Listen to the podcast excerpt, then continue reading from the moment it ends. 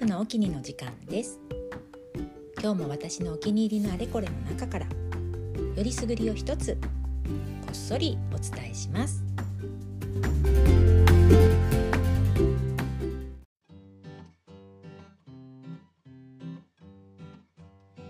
はいウルフです。こんにちは、えー、東京では9月に入っていきなり夏が終わったかのように気温がストンと下がりまして肌寒いぐらいの日々が続いてますね。もうこの前までの猛暑は一体何だったんでしょうか。でもねここでもう夏は終わりな終わりなんだと早とちりして衣替えなんかしちゃうとまたあの残暑の厳しい日がやってきてあの逆戻りなんてこともあるのでまあ今しばらくは手持ちの夏服を重ね着してしのぎたいと思います。はい。そんなわけで今日のウルフの沖には何かと話題が周回遅れになりがちな私には珍しく、ね、この季節の変わり目早々に読書の秋をテーマにして本の話題をお話ししてみたいと思います。はい。ね。あの私もあの今までこう数々の履歴書の読書あの履歴書に書いてきたようにあの読書が、えー、好きでもう若い頃から本が好きですね。まあ、ただあの読書家というよりも単純に活字が好きなだけなんだと思います。はい、あの今みたいに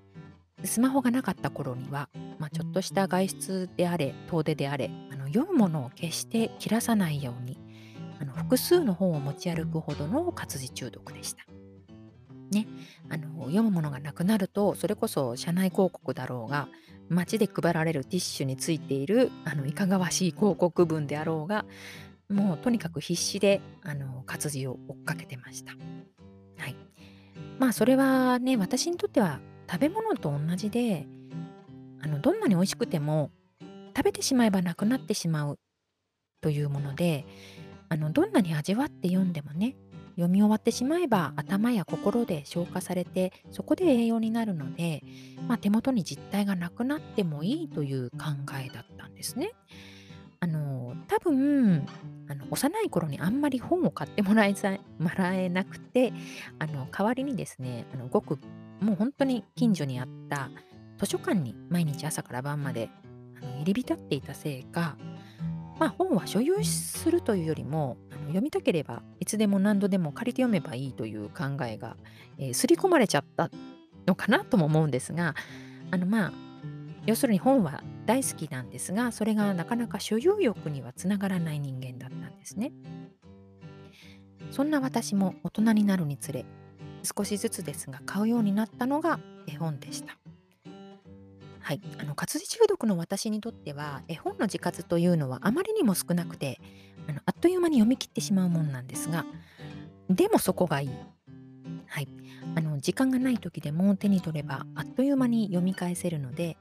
気に入ったものはいつでも手元に置いておきたくなるんですね。はい、何より文章で表された内容だけじゃなくてまあ絵本なのでねもちろん絵とか文字とか想定とかまあ、もっと言えば手触りとか質感なんかも含めて一冊のね一つの作品になっているのでもうその都度ちゃんと手に取って読まなければもうその味わいがちゃんと味わえない。はい、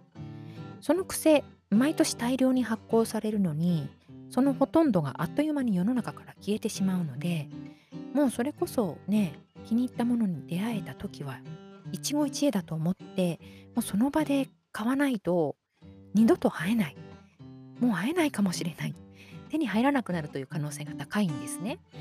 というわけで絵本だけはあの気に入ったらもうその場であまり迷いなく買うようになりました。はい、でもですね絵本好きな方にはよくわかると思うんですがあの絵本って本当にあの大きさやあの形がバラバラで収納しにくいんですね。はい、あの我が家にも一応絵本専用にしているあのいろんなサイズの本が収納できる大きめの棚というのがいくつかあるんですがまあ絵本って大型の本も多いのですでにいっぱいいっぱいなんですね。はい、ましてあのうちはマンション住まいでそもそも収納スペースが限られているのでもう現状だとすでにあるものを捨てるかもしくはあの倉庫など別の場所を借りるなどしないと蔵書が増やせないという状況ですねほぼ。はいというわけで大好きな絵本もますますこうね相当吟味してどうしても欲しいという時だけ買うようになってますさてそんな私でも気兼ねなく買い集めることができる本があります。それが豆本です。はい。やっと本題ですね。豆本というのは、まあ、手のひらサイズの小さな本。まあ、小さな本ですね。の総称なんですが古今東西で古くからね制作されてきた。歴史のあるものですね。はい。まあ、日本でもね過去にたびたびブームになっていてもちろん今も人知れずたくさんの作家さんが日々素敵な作品を制作されてます。でまあ私が直接その世界を知ったきっかけはたまたまツイッターで知り合った友人がその豆本の作家さんだったからなんですがこれがまあねただの小さい本と侮るなかれ想像以上に豊かで趣の深いクリエイティブな世界がそこにはありました。というところで今日はここまでです。はい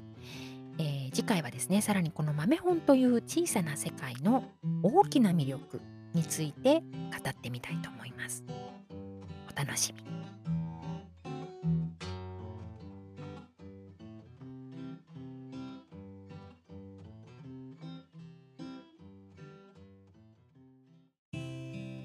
この番組では毎回こんな調子でいろんなジャンルから何か一つ私のお気に入りを紹介していきます。配信は不定期なんですがだいたい夜10時に更新しますのでよかったらまた聞いてみてください。それではまた。